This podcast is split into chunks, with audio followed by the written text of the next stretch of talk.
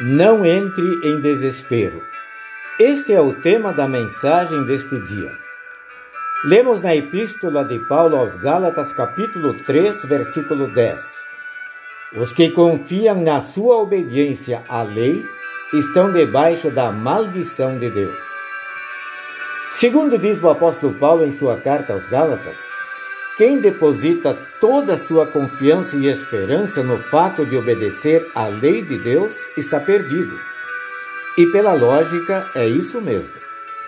Muita gente acredita que pode alcançar a salvação, a vida eterna com Deus, tentando cumprir as leis de Deus.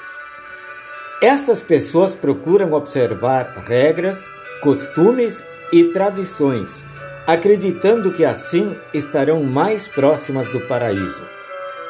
Que triste ilusão!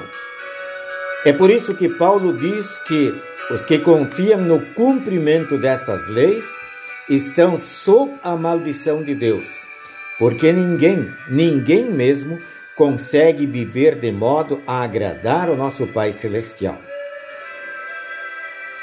E aí é que nós ficamos desesperados.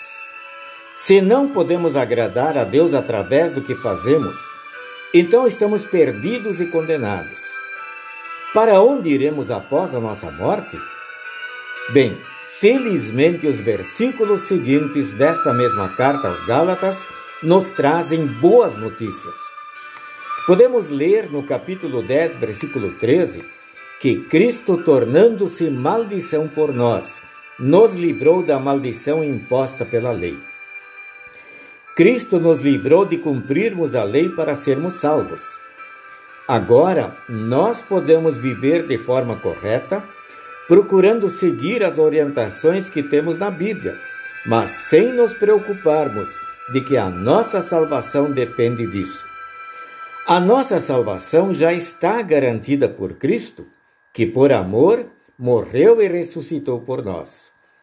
Se cremos e confiamos nisso plenamente, então já temos certeza de que estaremos no céu com Ele após a nossa morte. E a partir daí fica muito mais fácil viver. Não precisamos cair no desespero. Podemos sempre tentar viver de modo a agradar a Deus, na certeza de que, quando erramos e nos arrependemos dos nossos pecados, o nosso Pai nos perdoa por causa de Cristo, o nosso Salvador. Oremos.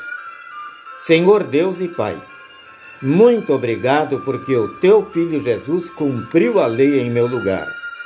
Graças a este amor tão grande, não vivo mais desesperado. Que eu tenha esta certeza sempre viva em meu coração. Amém.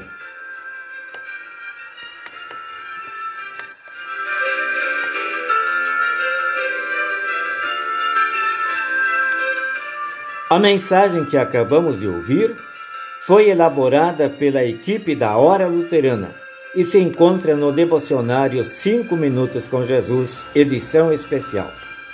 A todos desejamos um feliz e abençoado fim de semana.